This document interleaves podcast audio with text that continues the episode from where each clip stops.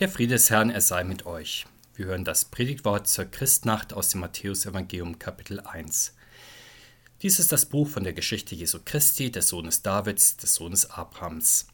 Alle Glieder von Abraham bis zu David sind 14 Glieder, von David bis zur babylonischen Gefangenschaft sind 14 Glieder, von der babylonischen Gefangenschaft bis zu Christus sind 14 Glieder.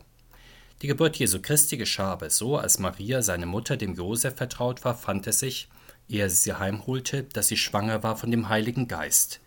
Josef aber, ihr Mann, war fromm und wollte sie nicht in Schande bringen, gedachte aber, sie heimlich zu verlassen. Als er das noch bedachte, siehe, da erschien ihm der Engel des Herrn im Traum und sprach: Josef, du Sohn Davids, fürchte dich nicht, Maria, deine Frau, zu dir zu nehmen, denn was sie empfangen hat, das ist von dem Heiligen Geist.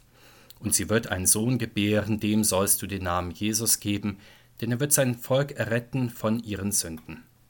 Das ist aber alles geschehen, damit erfüllt würde, was der Herr durch den Propheten gesagt hat, der da spricht, Jesaja 7.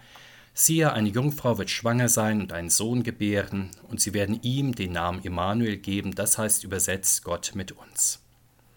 Als nun Josef vom Schlaf erwachte, tat er, wie ihm der Engel des Herrn befohlen hatte, und nahm seine Frau zu sich. Und er berührte sie nicht, bis sie einen Sohn gebar, und er gab ihm den Namen Jesus. Der Herr segne uns diese Worte. Amen. Liebe weihnachtliche Gemeinde im Evangelium, haben wir eben von der wunderbaren Geburt Jesu gehört. Wunderbar ist sie schon im Blick auf seinen Stammbaum, den wir in kleiner Auswahl eben hörten, und im Blick auf seinen Vater. Schauen wir genau auf diese beiden Wunder. Zunächst der Stammbaum. Wir fragen uns vielleicht, warum bekommen wir überhaupt den Stammbaum des Josef zu lesen? Ist dieser Stammbaum nicht überflüssig? Josef ist doch nur der Ziehvater des Kindes. Und in der Tat, dieser Stammbaum bricht ja von Josef zu Jesus hin ab. Hier kann keine Zeugungsfolge mehr festgestellt werden, wie in allen Generationenfolgen zuvor. Und da heißt es, Jakob zeugte Josef, den Mann der Maria, von der geboren ist Jesus, der da heißt Christus.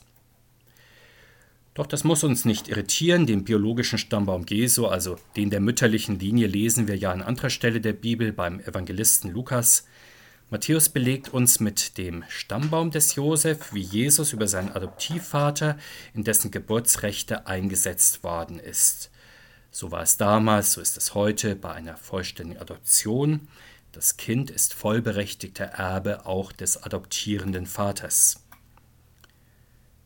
Welches besondere Erbe eigentlich hatte Josef weiterzugeben? Viel Geld, Häuser oder Ländereien hatte der Zimmermann ja nicht, Warum macht sich Matthäus also so große Mühe mit seinem Stammbaum? Die meisten von uns wissen vielleicht gerade noch etwas über ihre Urgroßeltern, überblicken also mit sich selbst mehr oder weniger genau vier Generationen, vielleicht auch noch einige mehr, wenn jemand in der Familie sich einmal die Mühe der Ahnenforschung gemacht hat. Im Fall von Jesus verfolgt der Evangelist unvorstellbare 42 Generationen zurück, bis zum Urvater Abraham. Lukas geht sogar bis zu Adam zurück, dem ersten Menschen, und möchte zeigen, dass Jesus Christus der neue Adam, der neue Mensch ist, der durch Gottes Gnade die Menschheit erneuert. Der Evangelist Matthäus beschreibt uns Jesus Christus als Erben der Verheißung Gottes. Mit Abraham beginnt ja die Verheißungsgeschichte im engeren Sinn. In diese große Bundesgeschichte ordnet der Evangelist nun Jesus ein. Er unterteilt die 42 Generationen in drei Gruppen zu je 14 Generationen.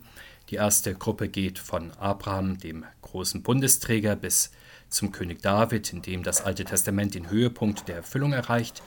Die zweite Generation folgereicht vom König David bis zur babylonischen Gefangenschaft, denn hier endet ja das Königtum und mit ihm die Glanzzeit des alten Bundesvolkes. Die dritte Generation Folge schließlich führt von diesem absoluten Tiefpunkt zu dem absoluten Höhepunkt, Jesus Christus.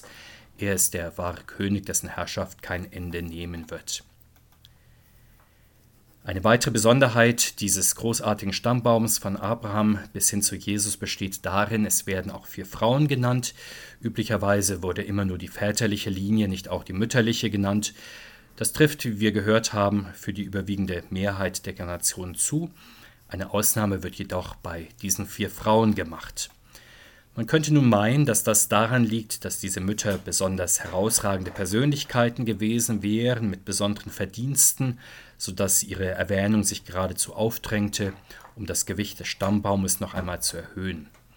So ist es ja in der Regel, wenn wir Stammbaumbäume erforschen. Wir freuen uns dann, wenn wir manche berühmte Verwandtschaft entdecken und sei sie noch so weitläufig. Doch so verhält es sich im Fall des Stammbaums Jesu nicht, ganz im Gegenteil. Diese vier Frauen Tamar, Rahab, Ruth und Bathseba sind, man könnte sagen, eher schwarze Schafe. Tamar betrog ihren Schwiegervater und bekam ein Kind mit ihm.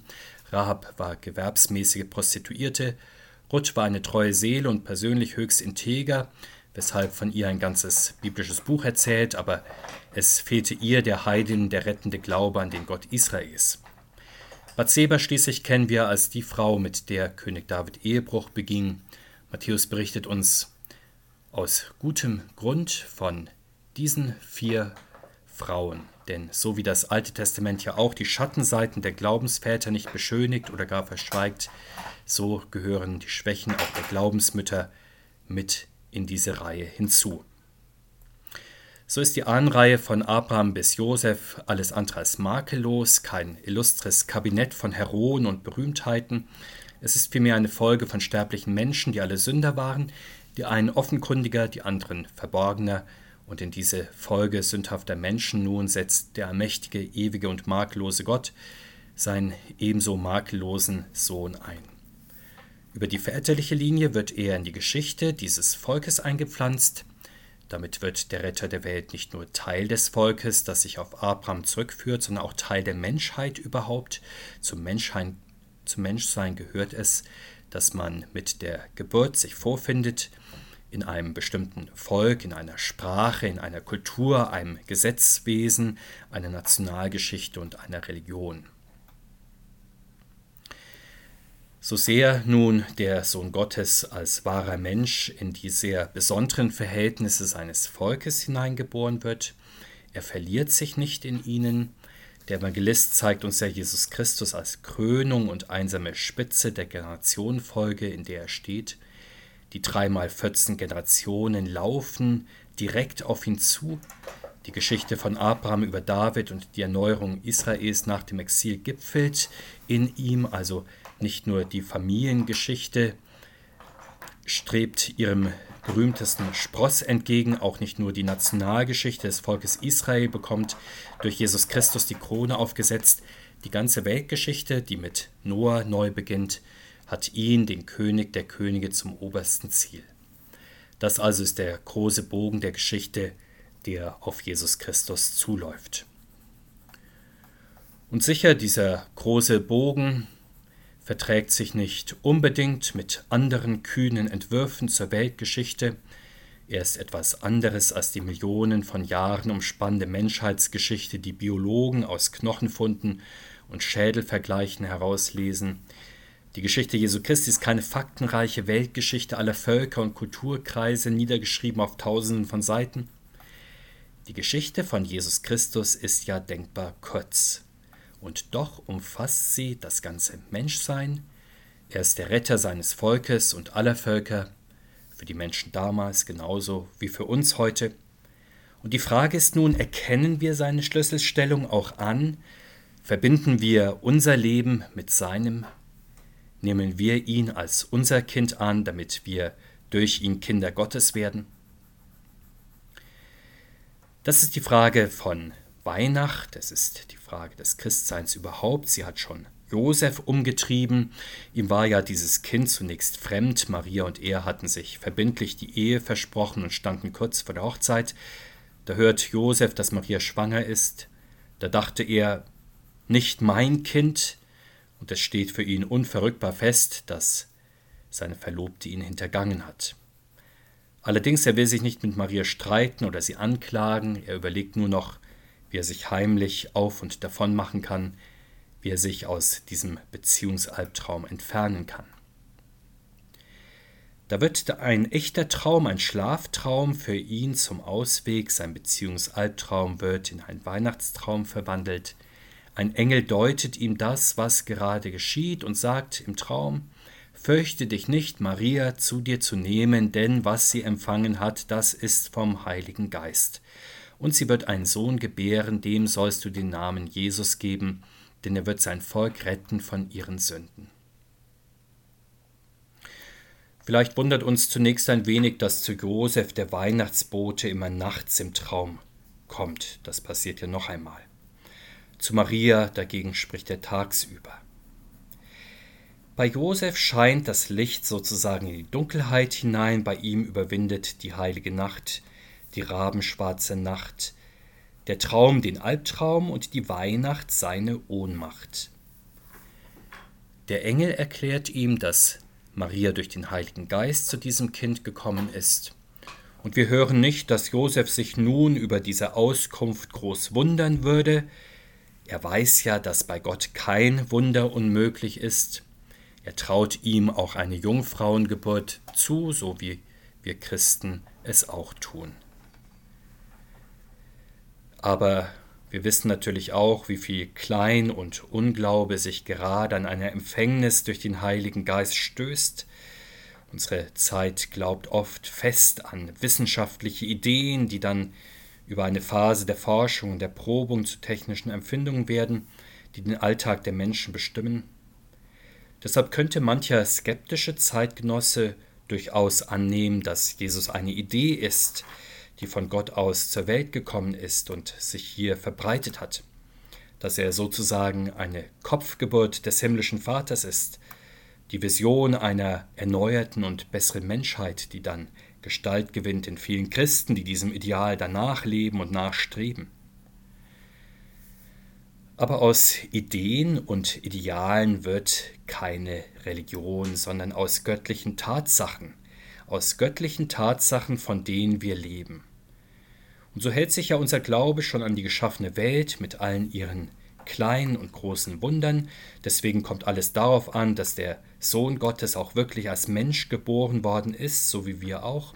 Nur mit dem Unterschied, dass er vom schöpferischen Geist Gottes empfangen und aus der Jungfrau Maria jungfräulich geboren worden ist. Und natürlich, das ist ein ganz und gar einzigartiges Wunder, aber in seinem Fall muss eine einzigartige, eine reine Geburt vorliegen, weil er ja selbst einzigartig und rein ist, und auf diese Weise dann kann er auch unser Retter sein. Auch von dieser geistlichen Beziehung des Jesuskindes zu Josef spricht der Engel. Er sagt Josef, dass das Kind der Retter der Seinen ist und auch so heißen soll. Jesus, das bedeutet ja Gott hilft, Gott rettet. Er ist der Helfer, auf den die Menschen schon seit ältester Zeit, ja seit Menschengedenken gewartet haben.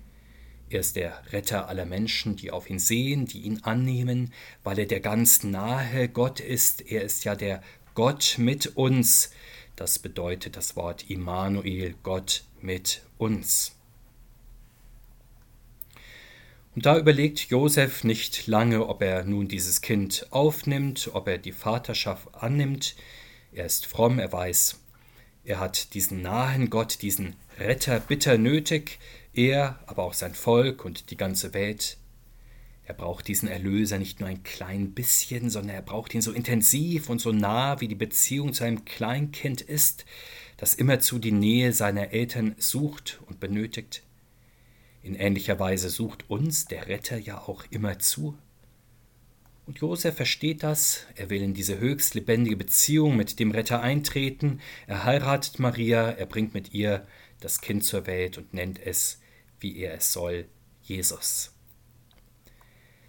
Das also ist der Weihnachtstraum, nicht mehr nur die unbestimmte Sehnsucht nach Harmonie und Stimmigkeit in unserer eigenen kleinen Beziehungswelt, auch nicht nur der Albtraum zerplatzter Wünsche, der Weihnachtstraum, das ist Weihnachten, wie es von Gott und zu Gottes Bedingungen uns geschenkt und an uns erfüllt wird, wo er uns hilft, ohne zu zögern, ja zu Gottes Handeln, auch in unserem Leben und in unserer Welt zu sagen. An diesem Punkt allerdings findet manch einer nicht unbedingt zum Ja. Ich denke zum Beispiel an Menschen, die in den Krisen ihres Lebens Abstand nehmen vom Glauben, die dann sagen, das ist nicht mein Ding, das ist nicht meine Verantwortung, das ist nicht mein Kind. Und so macht sich mancher heimlich davon, stiehlt sich aus der Weihnachtsgeschichte heraus. Einer heimlich still und leise, ein anderer beredt und provokant. Ich bin doch nicht rettungsbedürftig, oder? Andere vielleicht, die krank oder schwach oder arm sind. Und sicher in diesem Krisenjahr müssen viele Unternehmen in wirtschaftlicher Schieflage gerettet werden. Manch einer ist auch überzeugt, dass die Welt vor dem Klima- und Ressourcenkollaps gerettet werden muss. Ja, dass die Welt insgesamt vor einem großen Systemzusammenbruch steht, aber die Menschheit, die wird das doch überleben, ja, sie wird daraus gestärkt hervorgehen. Gemeinsam ist diesem Schwanken zwischen tiefem Pessimismus und übergroßem Optimismus auf der anderen Seite, dass dabei bei all diesen Überlegungen kein Platz ist für das Kommen Gottes. Ihm wird bei diesen Überlegungen nicht gestattet zu landen, bei uns zu landen und heranzuwachsen in der Mitte unseres Lebens und in unserer Welt. Josef macht es anders, er zögert nicht, Gott in sein Leben aufzunehmen, er schläft gerade noch die Nacht fertig, dann schon stellt er sich dem Neuen, das Gott eingeleitet und in Gang gesetzt hat. Wie ist das mit uns in dieser Nacht? Nehmen wir das Neue, das Gott heute beginnt, auch morgen und übermorgen an? Lassen wir es heranwachsen und in unserem Leben wirksam werden? Oder bleibt es bei dem Weihnachtstraum von heute Abend und morgen reiben wir uns die Augen, als hätten wir nur geträumt als wäre nichts oder zumindest nicht viel gewesen und dann geht der Albtraum dieser Welt weiter.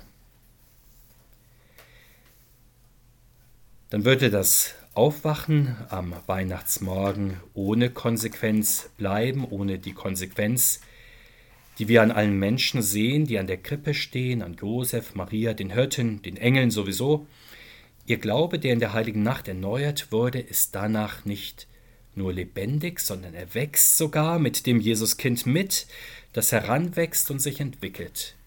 Und so kann, so soll es auch bei uns sein, wie bei Josef, kann Jesus Christus unser Kind, ja der tiefste Sinn und Inhalt unseres Lebens werden, Jesus Christus die Mitte unseres Lebens. Wir können dann uns selbst, unsere Lebensgeschichte neu verstehen. Wir sehen durch das Wort Gottes und seine Boten, wie alles auf den Retter hinläuft, in ihm tiefe und neue Ausrichtung gewinnt, auch die Geschichte unseres Landes und unserer Welt können wir mit neuen Augen entdecken. Denn in ihm wird erfüllt, was ohne ihn völlig leer und sinnlos ist. Und wenn wir dann ihn, den König der Könige, den ganz nahen Gott annehmen, dann dürfen, ja sollen wir das Kind beim Namen nennen, Jesus, Gott rettet auch mich, auch unsere Welt. Dazu helfe er selbst uns durch seinen Heiligen Geist. Amen.